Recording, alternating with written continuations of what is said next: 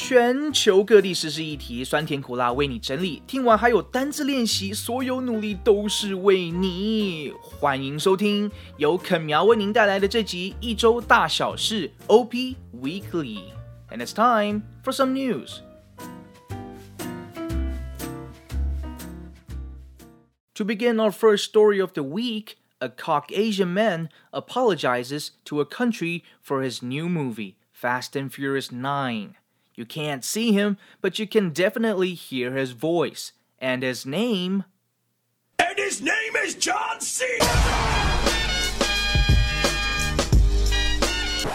American professional wrestler and actor John Cena apologized profusely in Mandarin on Tuesday, May 25th, after Chinese netizens became enraged over his reference to Taiwan as a country. The controversy unfolded after Cena, who plays the brother of Vin Diesel's character Dom Toretto in the new movie Fast and Furious 9 gave an interview to a Taiwanese broadcaster TVBS while promoting the film. During the interview, Cena said Taiwan is the first country that can watch F9. The film was originally supposed to premiere in Taiwan on May 19th, but it was postponed indefinitely as Level 3 measures put an end to all movie showings across the nation. Meanwhile, in China, where there's an ongoing outbreak of local COVID 19 cases in Anhui province and Liaoning province, the film's premiere was held on May 21st. The Cena video eventually made its way to social media in China, enraging Chinese netizens with comments such as, You can't speak Chinese, please shut up. John Cena later posted a video on his Weibo apologizing to fans in China. And this was what he said. 你好，中国，这是叫西娜。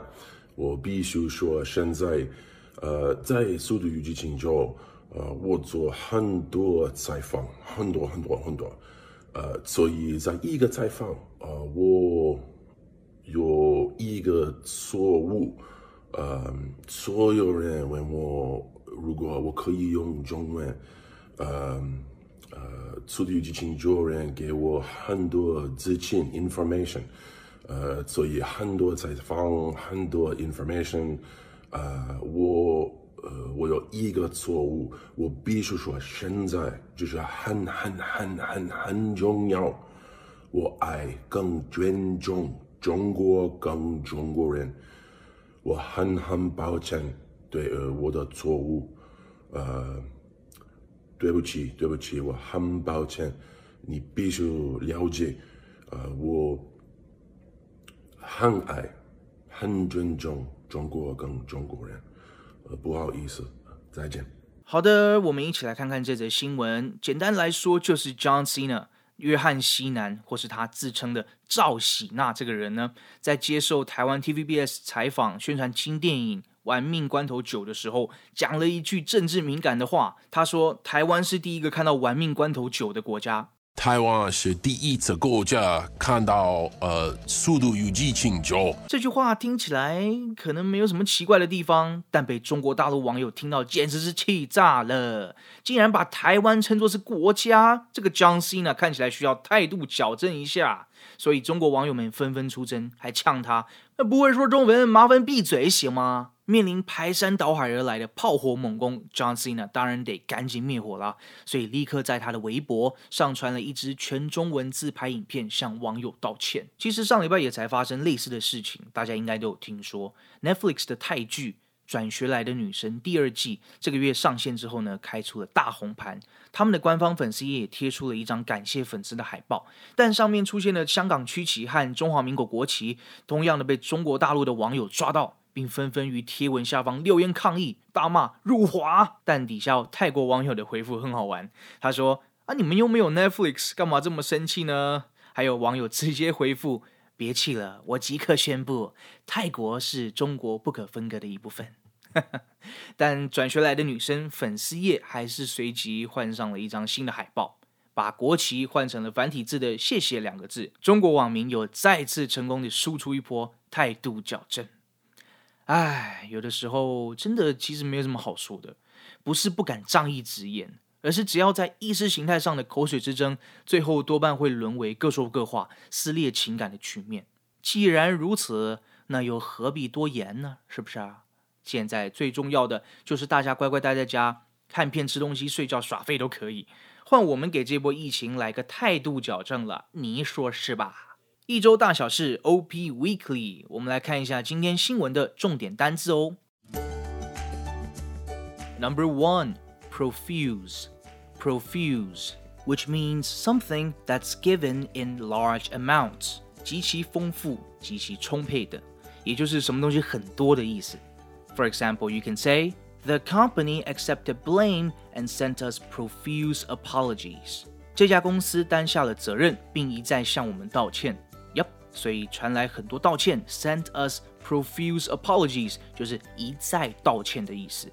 Number two, netizen, netizen, which means a person who uses the internet，也就是网民或者网友的意思。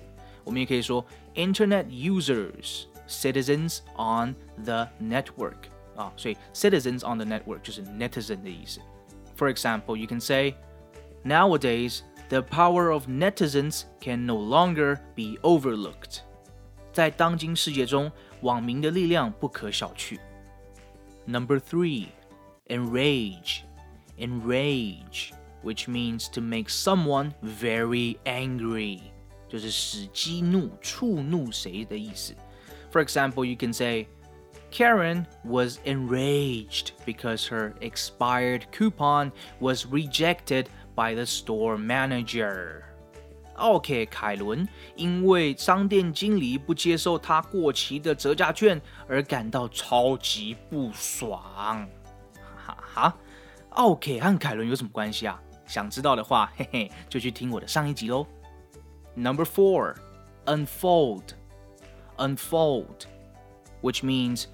to open or spread out something that has been folded 也就是打开或者摊开的意思。那这是它的第一个意思。For example, you can say, "I unfolded the letter and read it quickly." 我把那封信打开并快速阅读它。好，那第二个意思，If a situation or story unfolds, it develops or becomes clear to other people，也就是呈现或者是事态怎么发展的意思。 For example, you can say. Like many people, I've been watching the unfolding of COVID-19 pandemic on TV.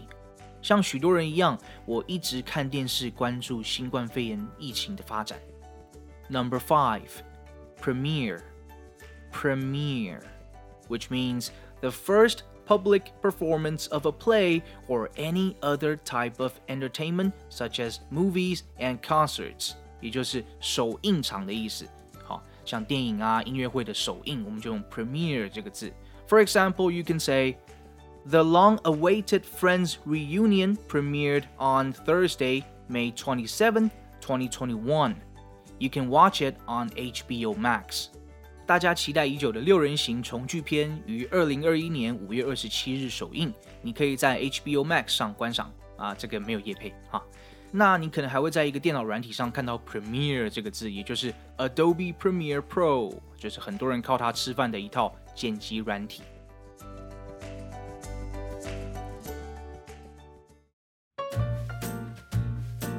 All right, that's all the time we have for today. Hope you've learned something from today's news, and there's surely more stories to come. 逐字稿和这集的补充资讯我放在 info section，大家有需要请自取哦。 一周大小事，OP Weekly，我们下期见喽，拜拜。